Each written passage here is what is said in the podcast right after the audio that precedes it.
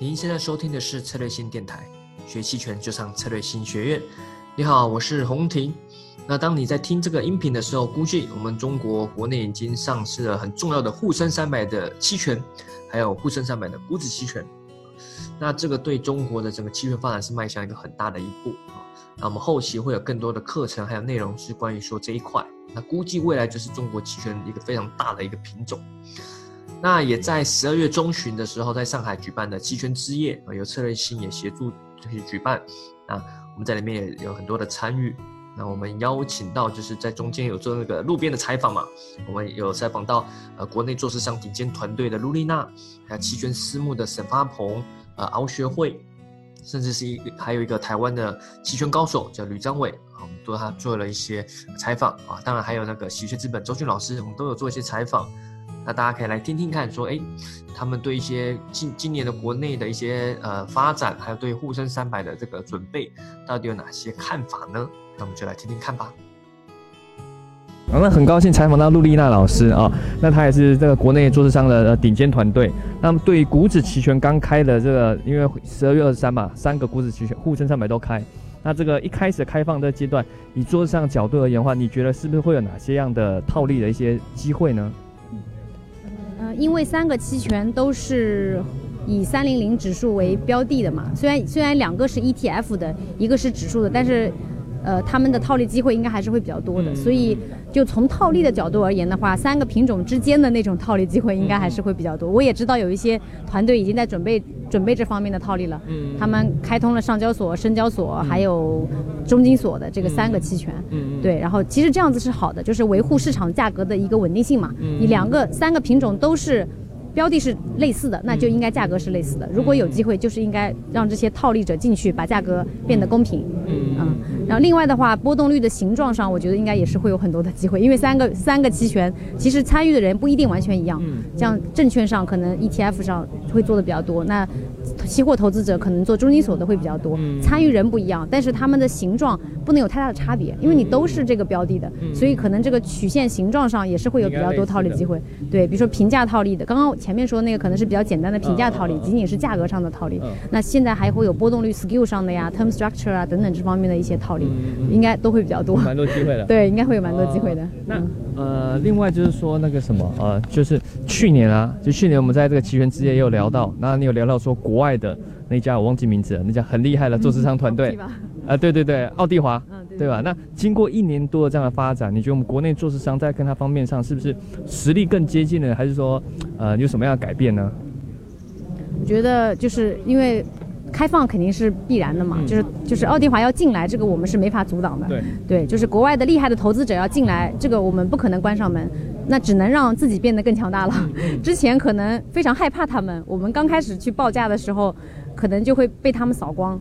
就是因为我们可能速度会慢一些等等。那经过这一年，我觉得中国的做市商都进步了。就中国的做市商至少单子能够能够比较及时的去反映市场上真实的价格。行情动了，我们也会及时的去改变价格。如果行情变了，我们也会及时的去撤单，不至于说我们的单子还留在市场上被他们全部吃光。对，就是这这点上，我们应该也也在进步。这个其实我觉得整个国内的投资者，呃。都参与进来，对我们的帮助就会越来越大。嗯，对，不然就只剩下我们跟奥迪华在玩。就是你们对对玩。对我我我们就是两，他就是我们的对手，就是他他是他吃我们的钱，就对。其实应该是大家全全部的投资者全部加入进来，然后我们也加，我们也一起去做。因为投资者是跟高高频是两两两个两个维度的，高频赚高频的钱，投资者做投资者的事，投资者看涨，它是长期的。长期的人是不怕被这么几个滑点吃掉的，对吧？但我们怕的，我们是高频跟高频在玩，我们可能现在还不一定完全玩得过它。但是我觉得整个市场变得越来越大，呃，我们当然也也在进步嘛。然后投资者变得越来越多之后，这个市场肯定会越来越完善。嗯。好呀，那那很感很感谢这个这个采访到这个录音啊老师，好，那我们有机会后面的话可以在策略性学院上跟大家多交流。好的，我们这次很高兴邀请到喜鹊资本的周俊周老师，那跟大家聊聊一些期权。好，那主要是今年二零一九年从高波动率到低波动率，那喜鹊资本在这方面的话，期权上是怎么样去做什么样的策略呢？嗯嗯。啊，陈总你好哈，啊策略新的朋友大家好，啊我们主要是期权，它只是我一个对冲的工具。嗯。其实波动率更高呢，对于我收到的时间价值可能更多一些。但波动率低的话，就是说我们的时间价值期权端的这一块的收益可能会小一点。嗯，但是我们主要的像今年我们现在年化收益大概已经百分之三十二左右，那么就是说我们的回撤也是很小，就百分之三左右。那么主要的收益来自于就是我们在资产端的选配。那么在五零这块，我会自己合成的五零指数。保留行业的一些权重，但里面的一些个股我会做一些择优。嗯，比如比如说银行，它占整个五零板块是百分之二十多，百分之二十二左右。那么十一只个股，我们可能会选配四到五只，或者我们会加入一些优质的，像呃不在这个五零指标里面的，或者银波银行啊，或者上海银行啊类似的这些个股。那么我们合成一个指数，做一个指数增强。嗯，然后呢，我们会替代到五零里面原有的一些成分股，比如像两桶油啊，像这个煤炭钢铁，像这种周期类的，像这种供给侧改革的导致的价格上涨的，我认为已经到头了，我可以替换成一些就是。啊，半导体行业啊，嗯，做一些像这个五 G 啊这些头部企业龙头，那么我做一些部分的置换，那么这一块呢，我又可以就这些资产我可以做个 T 零，嗯，所以相当于就是几方面的利润的叠加出我们的整个资产端的收益，嗯嗯，所以这一块就是说期权只是我一个对冲的工具，嗯，那它波动率高，那可能对我们对冲的额外补偿会更多一些，但低的话，它不管高低，我们都在一如既往的做着，嗯，对。所以就是主要是用的是期权，类似做阿尔法的这种策略对冲。对对。那面对接下来股指期权沪深三百要开了，那喜鹊之门在这方面有什么样的去准备或配置吗？这一块的话，就是我们非常期待，我们已经准备了将近就是半年左右的时间。半半年。对，我们就一直在测试我们的这个股票池的，就跑赢它基准指数。就像这个五零，它整个一级声望行业只有十一个，但是这个像。呃，沪深三零零的话，就是一级行业就达到二十七个，对，像这个二级行业就达到七十六个。那对于我们的选股的话，这块我们做好研究，做好基本面，做好自上而下或者自下而上的选股的话，那这块的超额一定会大过于五零。然后包括有一些弹性大的，我们做一些 T 零交易的话，那么这一块就是它的收益。也会超过五零这一块，所以这个呢，就是说我们已经做了充分的准备，我们也期待就是它这个二十三号，十二月二十三号的推出，那么我们就无缝的就可以切换，嗯，就是从五零五零 ETF 期权策略可以无缝的切换到沪深三零、沪深三百，对对，好的好的，好，谢谢，好，感谢这个周老师跟我们大家这个做的分享，那喜鹊资本在二零二零年肯定有非常多的这个机会了，大量的这期权的资金啊。好的，那谢谢，谢谢，谢谢，谢谢，谢谢。好，好，那我们很高兴有机会邀请到陈发鹏老师啊做采访啊。那刚好时值这个沪深三百这个 ETF 期权还有股指期权要开嘛？对，对。那我们对于这个机构代表，我们想要了研究了解说，对对机构准备这个话，呃，机构以什么样的方式在准备，以及他会觉得有什么样的机会呢？呃，首先我觉得这个二十三号马上要出的这个三百期权，嗯，对于所有的机构来讲，都是我觉得是一个绝绝佳的机会。你会发现，其实目前只有就是指数期权里面只有五零 ETF 一个，因为我们其实你会发现，所有的基金一般在对标对标这个我们的这个所谓的贝塔收益都是沪深三百，嗯，所以其实我们在过往的时候，五零虽然说大体跟三百相关性很高，但它毕竟不是三百，对。而真正对于所有机构做贝塔风险对冲最有用，目前国内一般是用的最多的其实是三百期权，或者说是和三百指数相关的期权。所以我觉得对机构来讲，三百期权的推出将会，我觉得不能说。是划时代，因为五零出来算是划时代，但起码是可以把这个效用可以放到了最大。这是第一个，就是本身我们本身就是做基于三百的基准，那有了三百期权，可以更好的、更好的去做一些类似于阿尔法、类似于风险管控。然后第二块呢，我觉得三百和五零之间。它可以衍生出很多的这个这个策略本身，然后更加的是，我觉得多了一个品种之后，以后的这个承载量会，我觉得不能说是数量级吧，但至少是倍级的提升。这个对于期权交易者来讲是一个一大注意，而且对于那种资金体量比较大的机构来讲。这也是更大的一个注意来讲，所以我觉得这两点是我目前想到的比较重点的东西。哦，哎，那像你机构这边的话，像今年五零七这样做下来，哦，从波动率很高做到很低，嗯，好，那你个人是比较偏是卖方的策略嘛？啊，对对对。对，那对于接下来的话，你个人觉得你会比较倾向于做什么样的策略？嗯。呃，其实老实说，我现在觉得我一直是偏卖为主，然后加上一些波动率 skew 这样的这个这个交易的。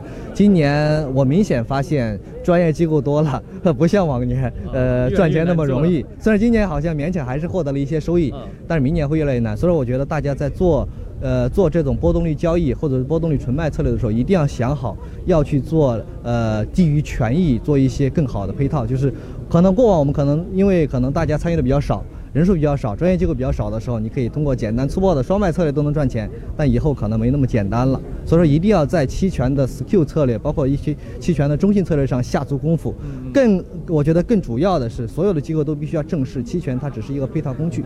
你永远不可能在一个配套工具本身上赚多少钱。你还是要划归到把它当做工具的这个定义本身上去配合你的其他一些权益资产去做一些策略。所以对我来讲，一个大大的这个底层思想的转变，就是我知道我这个波动率策略到了未来一定会相对比较的这个这个收益区间会比过往要小。那 OK，那我就要做好把期权这个工具用到我原本的我们公司的其他权益策略这个这个本身的事情之上。嗯，所以我觉得要重视期权市场的这个这个这个品种增多，但是也要正视这个品种增多之后的交易竞争压力特别大。过往那种粗暴的赚钱时代可能已经过去，专业化的机会需要我们永春大师这样的专业化这个平台的这种交易能力的这个，呃，这个人更有施展空间。嗯嗯。哦，好呀好，的确，这个期权是越来越迈向专业化嘛。嗯，对对对。那也很感谢，然后这次这个采访到这个沈发鹏老师。好的好的，谢谢谢谢。好的，那我们今天很高兴邀请到龙固资产的敖学会敖总，敖总。Hello，大家好。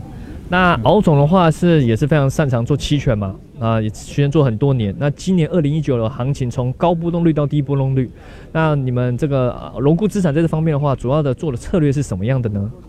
呃，融固资产这个这个策略呢，主要是多品种、多周期，嗯，然后呢一个多策略来做。多品种呢，我们融固资产是不不光是做那个五零 ETF。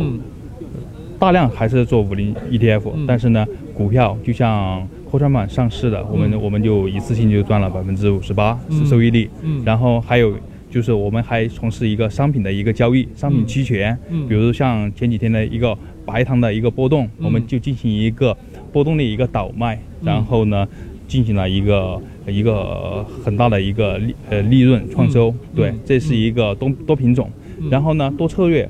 呃，融购这一块呢，开发了很多策略在策略池里面，但大大概分为几类。嗯，第一个呢是方向性投资，方向投方向投投资呢，这个叫做风风险风风险呃投资。嗯，然后呢，在投的过程中呢，我们可以应用买方嗯。买方来进行一个方向性投资，还有一个卖方嗯。呃进行一个方向性投资，嗯，还可以做日内嗯。或者日间对，还有一个一个是。呃，我们做一个波动率交易，嗯，波动率交易大家可能都很清楚，呃，波动交易做空波动率，做空波动，做空真实波动，嗯，但是呢，我们在呃做的呃过程中，我们对这个风险风险衡量和风险控制这一块，嗯，然后要求的是比较深的，嗯嗯，对，还有一个一个就是统计套利，嗯嗯，一个呃期限的一个一个套利，嗯，然后呢，这些多品种、多周期、多策略。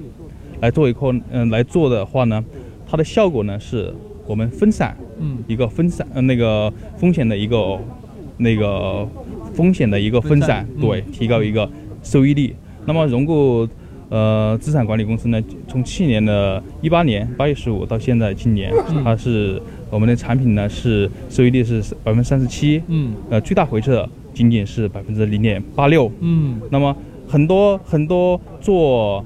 买方或卖方单纯的可能，呃，今年有一个行情，啊，呃，上呃，今年上季度，嗯，上半年有个行情，很多可能就比我们的收益要高得多。嗯。但是呢，我们专注于很多很多投资人问我，其实我的，嗯，我们融固在风险管理方面，特别是期权风险管理方面，我觉得更擅长的。嗯啊，对。哦，所以这看起来是有非常多的策略以及多品种在布置上，好，对。那接下来股指期权嘛，沪深三百期权要开，那你们在这方面有没有已经开始做什么样的准备了呢？呃，首先我们是这个沪深三百呀，三个品种，嗯，呃，同时上。这个是我们期待了很多年、很多年的一个一个一个期待，因为目前呃中国是二零一五年二月九号上市五零 ETF 上市，然后呢，但是这四年过程中，我们的那个商品期权都是陆陆续续上了很多只，对对，但是呢，非常遗憾就是量比较小，对，那么在证券期权这一块呢，仅仅是五零。那么我们在应用五零呃那个期权投资的时候呢，就期待嗯更多的一个呃指数期权或者是呃或者是个股期权的上市。嗯它这样呢有几个方面，既可以分散我们，还是分散我们的风险。嗯那么其次呢，我们的策略更丰富化。嗯你比如说，呃，二十三号，十二月二十三号上市的呃沪深三百，嗯对。那么在今年呃最近三个月，嗯波动率持续不断的下降的情况下，对那么我们的又没有趋势又没有没有趋势的时候，嗯我们的收益率呃各个车的收益率肯定都在降低。那么沪深三百上市啊，对，第一个呢进一步呃加强。我每个每每进一步加强这个嗯。期权的一个流动性。嗯。其次呢，在策略的配置上，我们更丰富化。嗯。表现在主要是表现在，我们可以用，因为沪深三百和五零，嗯。它的呃不管是活性还是性质嗯。都类似，嗯。对。然后我们的五零的去那个策略都可以呃百分之七八十，大部分绝大部分都是能移植到嗯。呃沪深三百来。嗯。其次呢，沪深三百和五零之间，因为虽然是相关性高度相关，嗯但是呢，呃，我们在策略方面嗯啊，我们会进行一个合理的配置。嗯嗯还有呃，再次呢，就是沪深三百之间，因为标的属性都是一样的，嗯那么标的属性的期权之间，我们可以做一个呃套利套利交易。嗯比如说，我们已经研究了呃两个多月的一个 TK 级别的一个呃沪深三百，嗯它一个套利期权之间的一个套利。嗯对对对哦哦，所以看来你们已经筹备这个筹备也算是有一段时间了。对对对。哦，好的，那很感谢敖总跟我们分享这么多干货的这个这个知识，啊，也期待后期有机会跟大家分享更多一些期权的一些交易的一些东西。好的，谢谢，啊，谢敖总，谢谢谢谢谢谢大家。啊，那我们很高兴这个邀请到这个做期权非常多年了，也是台湾期权高手啊，吕总啊啊，那这个呃，我们来先聊一下说，像今年五零 T 五期这样做下来啊，像你个人做起来，你觉得像你最擅长做的方法啊，今年哪怎么样做是最好做的？我自己擅长的是五零 ETF 的日内交易嘛，嗯。然后之前我们也在策略星也帮大家大家上过课，分享过。那今年的话，其实波动上面其实比往年，尤其是一五年、一六年还小一些，嗯。所以今年其实在整体的策略上是更适合做相对的是卖方的交易。嗯对，那卖方的交易可以去收取时间价值的部分。嗯。对，那波动的部分呢会稍微小一点，嗯。所以呃有时候有突发的事件，因为今年比较多都是中美贸易战的关系，嗯。所以那种呃突发的波动率也可以去做这种卖波动率的一个交易。我想这个是今年比较适合的。嗯那在日内交易的部分的话，呃相对的在抓取获利的空间上面就相对小一点。嗯那所以就变成说在策略上适合的是比较呃主动止盈的这样一个方法。嗯对，那我想应该是在这个今年一九年整个这个五零 ETF 期权的一个整个表现。嗯嗯。对。那接下来我们知道要开放沪深三百股指期权嘛，啊是非常大的一个期权品种大。家都很期待。对，那以台湾的经验来说的话，你觉得开了这股指期权对整个市场发展以及投资人的话，你觉得会有什么样的改变吗？OK，先讲一下台湾今年的行情。台湾今年行情已经创了快要历史新高了，对对，已经可能要破了一二六八二，对对这个新高，所以我想整个行情上是非常好的。嗯嗯那我们回顾呃整个大陆的这个行情，因为明年今应该说今年二十三号，十二月二十三号就要上了，嗯。呃三百的这个期权，嗯。呃未来应该是非常看好，嗯尤其是中美贸易的这个舒缓嘛，因为第一阶段也也和谈了，嗯嗯。那未来这个波动率应该会起来，然后整个资金我想应该会往期权这边涌入，嗯嗯。所以我们是非常看好的。尤其是第一个是波动率的大小应该会变大，嗯第二个是行情的延续性有可能会变好。嗯嗯。对，那所以明年的话，我们应该是以做买方为比较大的嗯这个期权的策略。嗯嗯对，那我想呃展望上应该是这样子。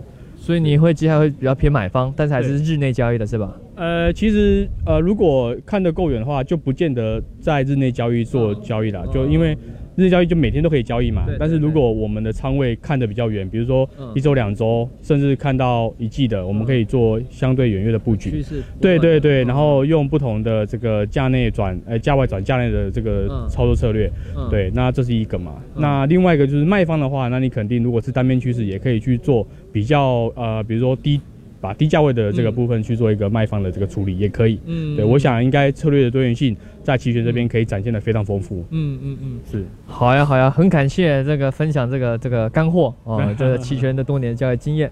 好，那么谢谢谢谢今今天这个采访。好，啊谢谢谢谢洪林。好了，音频就到这边。那如果想学更多的期权课程，一样可以在我们策略新学院网站，或者是呢呃关注我们策略新公众号。